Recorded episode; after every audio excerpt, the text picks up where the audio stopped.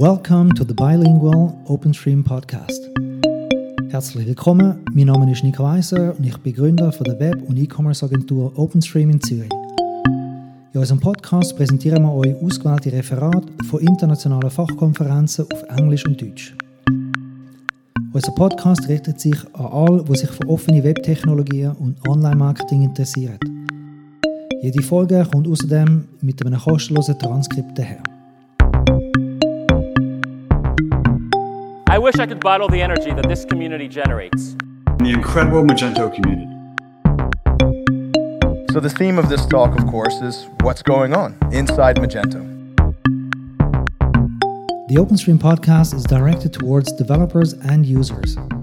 Every episode includes a free transcript.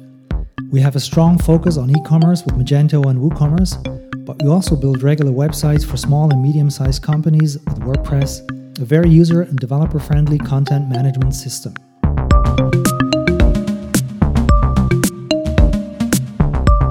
If you have any questions or feedback, please write us at podcast at openstream.ch.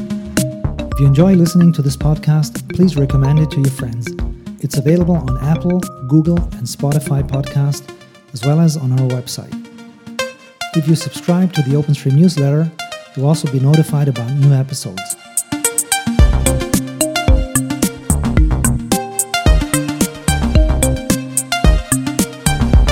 Open source is, for me, the most important idea I've been exposed to in my lifetime, actually. So you have your beautiful WordPress website. You have taken care of everything that needs to be taken care of. So, the Magento community is a quirky group of intelligent innovators who thrive on collaboration. We're innovators, and innovators are lifelong learners. This episode's presentation was given by Nicholas Kontopoulos in November 2020 at Meet Magento Singapore. He's head of marketing at Adobe for the Asia Pacific region, and he's very passionate about innovative thinking. So let's hear from him personally about how to differentiate your brand in a market full of clones.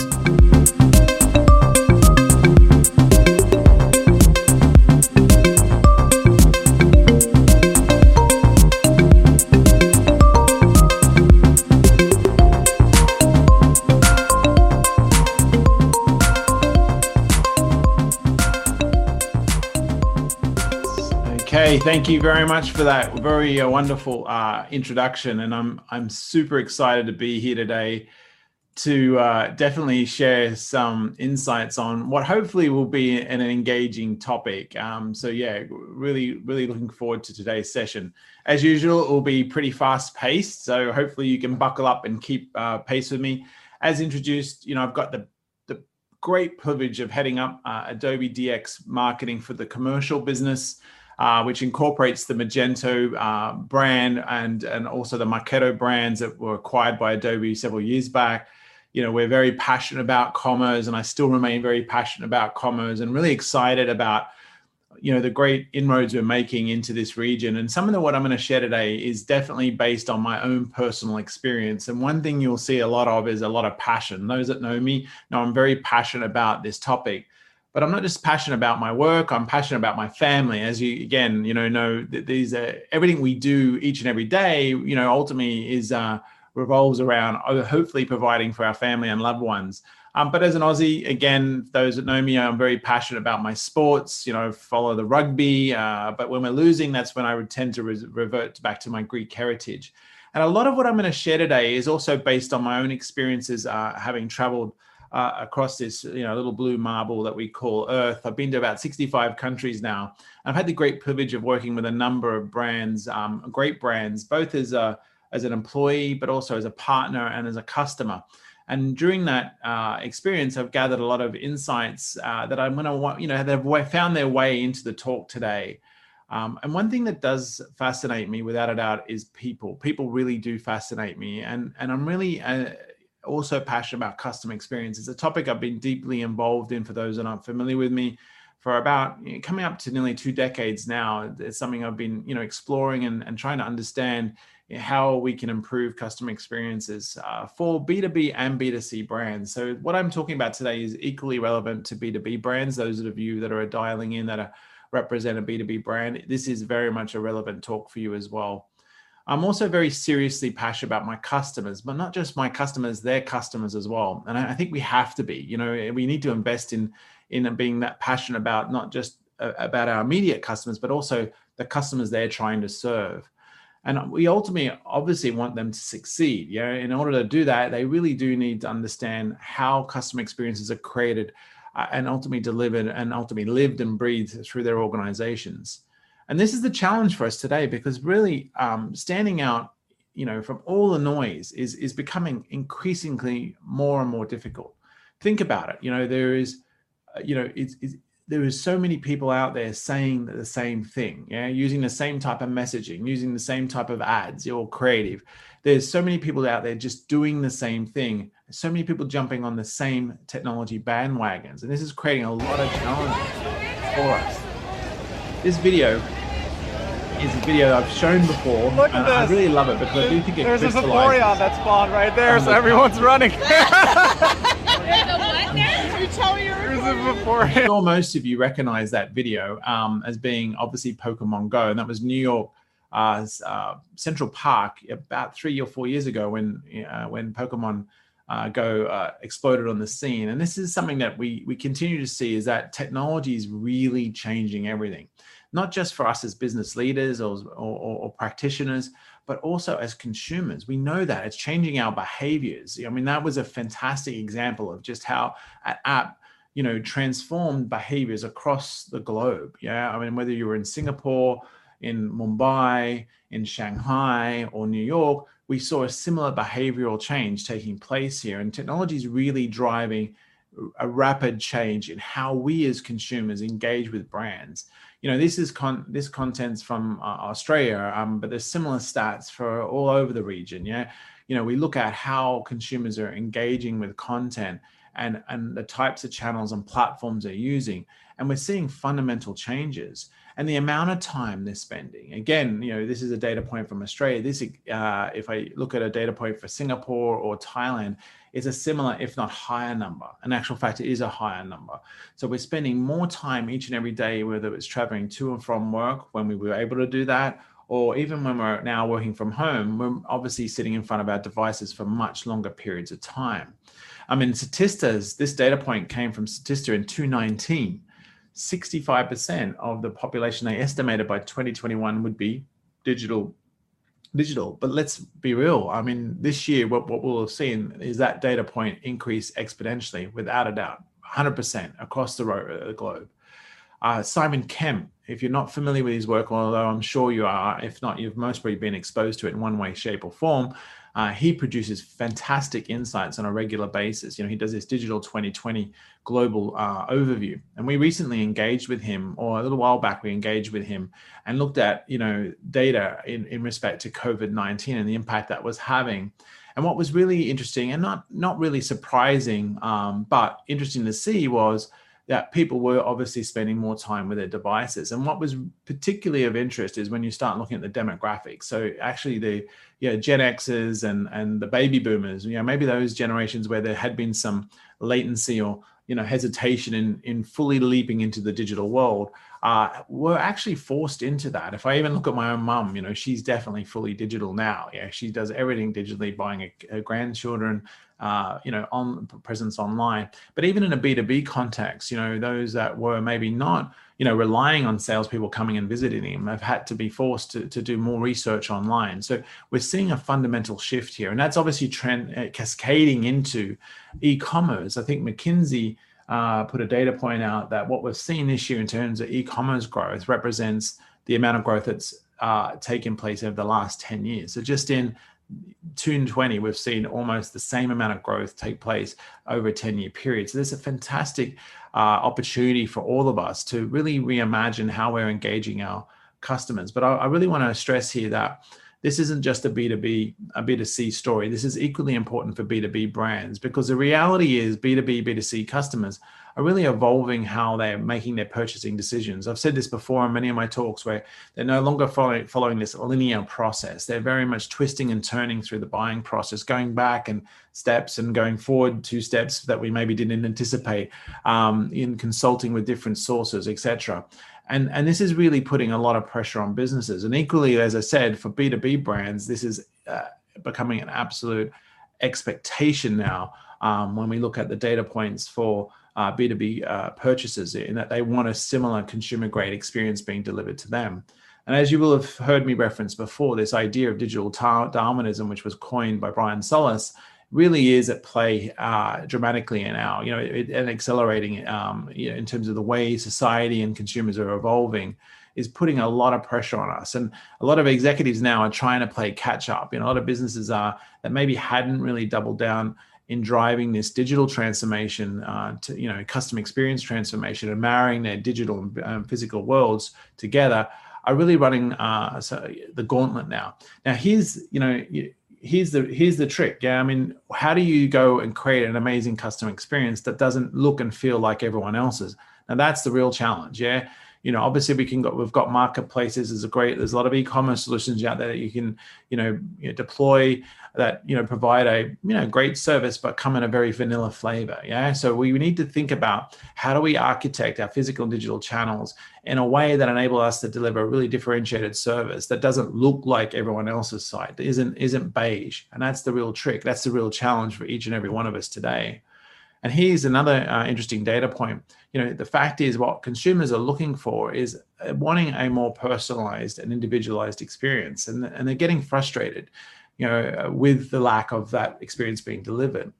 And, and what what's amazing and truly amazing is if you can get this right, and we see this with our customers that are really doubling down on this, and I'll come to a couple later. 91% of consumers are willing to spend more inf- uh, more money with you if you are able to deliver them um, products and services that are really tailored to what they're looking for. You know, they'll be able to recommend products that solve or services that solve their problems is really important. And even more importantly, 83% of them are willing to share more data with you, more data with you if you can use that data as smartly in a way that really does help them discover those solutions, you know, helps them discover uh, the, the, the, insights that are needed for them to be able to make an informed decision and not have buyer's remorse at the end of the purchasing cycle and here's the but here's a challenge for them yeah? I mean you think about each and every day i wake up just from a b2b context i have over 100 emails in my inbox of marketers who have tried to spam me and try to get me capture my attention. There's so much information coming at me just in a b2b context. Then i layer that on the b2c and it's just overwhelming sometimes. I'm sure you all feel that. Sometimes you just go oh my god there's so many choices here. So this is where as marketers as business leaders as e-commerce professionals we need to be thinking about how do we make that purchasing decision easier for the consumer? How do we make it easier for them to make that informed decision, as I mentioned earlier?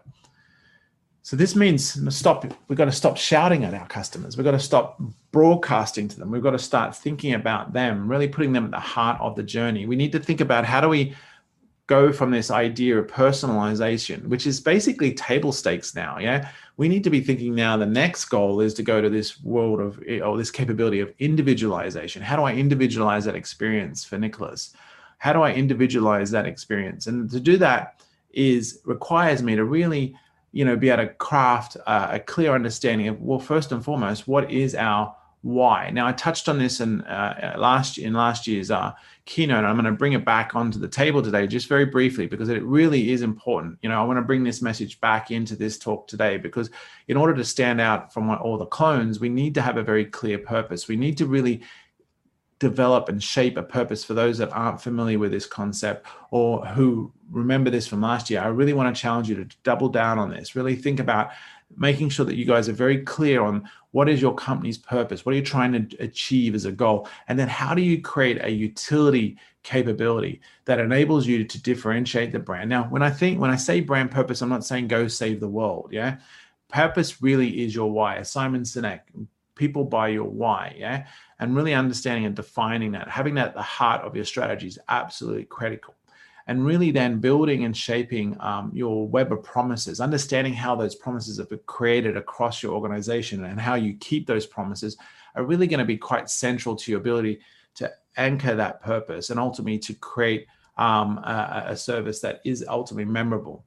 And this is where utility becomes really important. Remember the data points I'm talking about in terms of personalization, the willingness of brand uh, consumers and B2B buyers to share data with you. If you can take that data and create a service oriented engagement experience end to end, and you use that to inform your content creation and use it to inform the way you are, your sellers will engage a prospect, right? the way your contact staff will ultimately engage you know someone who's calling in with a service issue or who's calling in wanting to learn more about your product is ultimately going to help you significantly stand out from the from the uh, the clones yeah from from the rest of the competitors who are ultimately in a lot of cases are going to be offering offering up generic type omni-channel experiences yeah? To really deliver a true omni-channel experience we really need to think about our customers through this channelless mindset and really have that anchored against a purpose a clear purpose and a clear utility offering. And as this um, quote you know i really love this quote here really greatness comes not from a position but from helping build the future. So that's what our jobs as leaders as agents of change is really to help drive that transformational change in the business. Culture is a really important part of this mix. We did a fantastic interview with Martin Lindstrom. I'm a massive fan of his work. If you're not familiar with him, there's a QR code here, scan it and, and go and watch his session. You know, I was, uh, I, I, I, had the great fortune of hosting his session. He, he, he illuminated so many new areas for me just in that 40 minute or 50 minute session we had with him. I really encourage you because culture is really important part of a lot of what I'm saying here.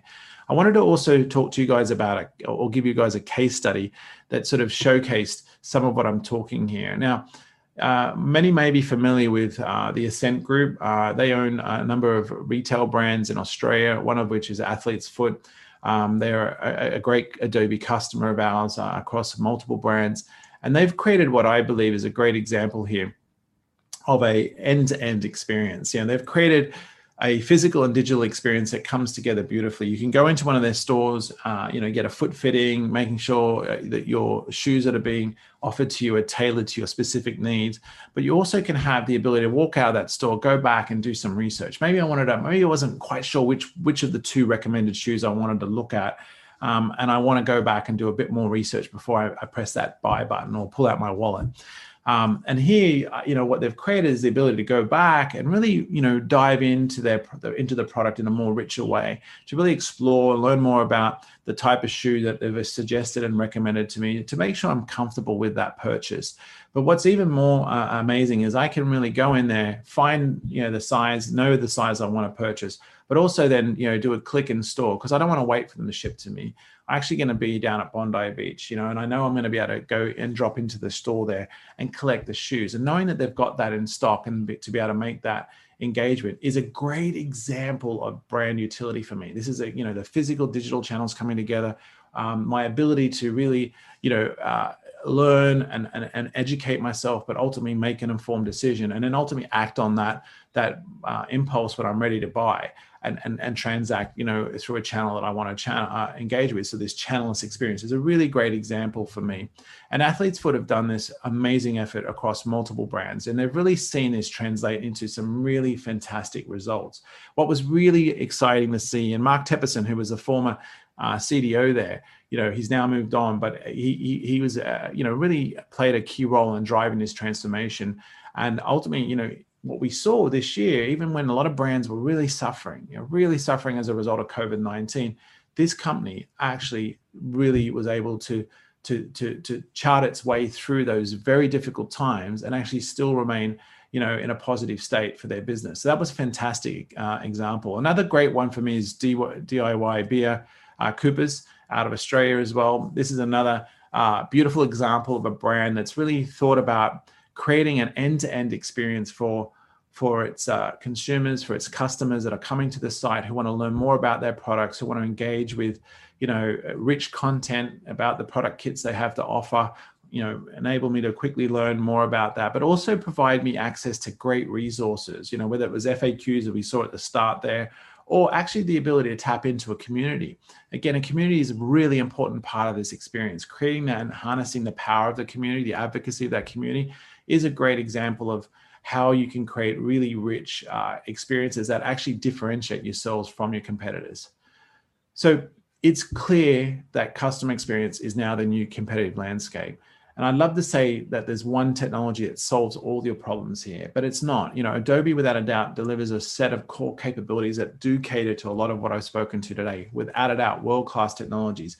But technology alone isn't going to solve your problems. You need to be thinking about your people, processes, and technologies. You always hear me say that. I will never stop saying that because I see a lot of projects still fail as a result of the lack of focus on people and process. Also, you're going to come across people who really are going to push against your transformational efforts, yeah, who don't want to get on board. And it's really important to understand who those blockers are going to be. Try to bring them on board, but also really spend time in trying to understand who the haters are going to be and try to hopefully provide solutions that turn them from haters to lovers. You know, that's again uh, something I've seen work really well for me in the past. But let's also remember digital transformation has never been more important than uh, than, than uh, today and we've seen that you know sadly covid-19 has really accentuated that um, but the good news is we've there's a lot of learnings we can all take out of that and actually apply into our strategies going forward so that we can build a robust business like um, Accent Group is, as the example I gave there that can enable us to uh, trans, uh, traverse the tough, tough times we see. Um, but here's the deal. You're going to have to create a culture that's willing to fail you know, willing to fail often and fail always, but always always fail forward. You know, we need to embrace that. We need to be comfortable with that. We need to, you know, practice what we preach. If we say this to our teams, we need to be as leaders willing to also do this. Yeah, um, because only through that will we be able to you know, uh, drive the ch- change we needed. Innovation requires the ability to fail, but also requires empathy. We need to really empathize, not just with our customers, that's a given, yeah, but also our employees, our partners, our suppliers. We need to understand the roles that each of these uh, people play in enabling us to drive a truly differentiated experience. Because if we don't, we ultimately end up with a, a clone like uh, experience. And that's what we don't want. We want to move away from delivering a vanilla flavored type or beige uh, looking experience. I like vanilla actually. Vanilla flavored ice cream is my favorite, so I don't know why I'll go there. But let's use beige. Yeah, we don't want to deliver a beige experience. We want to deliver something that's really rich, exciting, and memorable. Um, we want to also create a signal in the noise. We want to be that brand that cuts through. Remember that image that I showed earlier with all of the information coming at us as consumers. We want to create an experience, a digital experience that really cuts through that noise and enables our uh, customers to zero in on that signal and have that signal guide them through that discovery journey all the way through to becoming ultimately, hopefully, what will be a, a you know a brand advocate you know, as Obama says here beautifully, you know, change will not come if we wait for some other person. So don't wait for your bosses to figure this out. You know, we have to go out there and actually start driving that change ourselves. Um, you know, we are the ones that have been waiting. Uh, we are the ones we've been waiting for. We are the change that uh, we seek. Yeah, so we need to be that that change. We need to embrace it, see it for what it is, and ultimately see it as a, an opportunity for us to not only change um, our organizations, but also to help drive change in ourselves that ultimately enable us to get better at what we do. So, with that, I want to say thank you uh, for joining us today and on this session. And there's a wonderful lineup of speakers that we're going to hear from today. I'm really looking forward to having you know my brain juices fired up from all the other speakers. Um, my name is Nicholas Kontopoulos. Feel free to connect with me on LinkedIn. Um, um, there's not too many Kontopoulos out there, but feel free to to reach out and connect with me on that. I'll do my best to get back to you uh, through that channel. Uh, otherwise, you know, uh, enjoy the rest of today's content. Uh, I really want to thank, uh, you know, the Renaissance team and all the other sponsors that are getting behind this. It's really important that we continue as a community, as a Magento commerce community, to stay connected, to learn from one another, to share from one another's experiences. And I look forward to hearing some of those insights, as I said, from the other speakers today. So I'll hand back to to uh, the team now. Thank you very much. Warum ist E-Commerce in der Schweiz noch nicht wirklich angekommen? Warum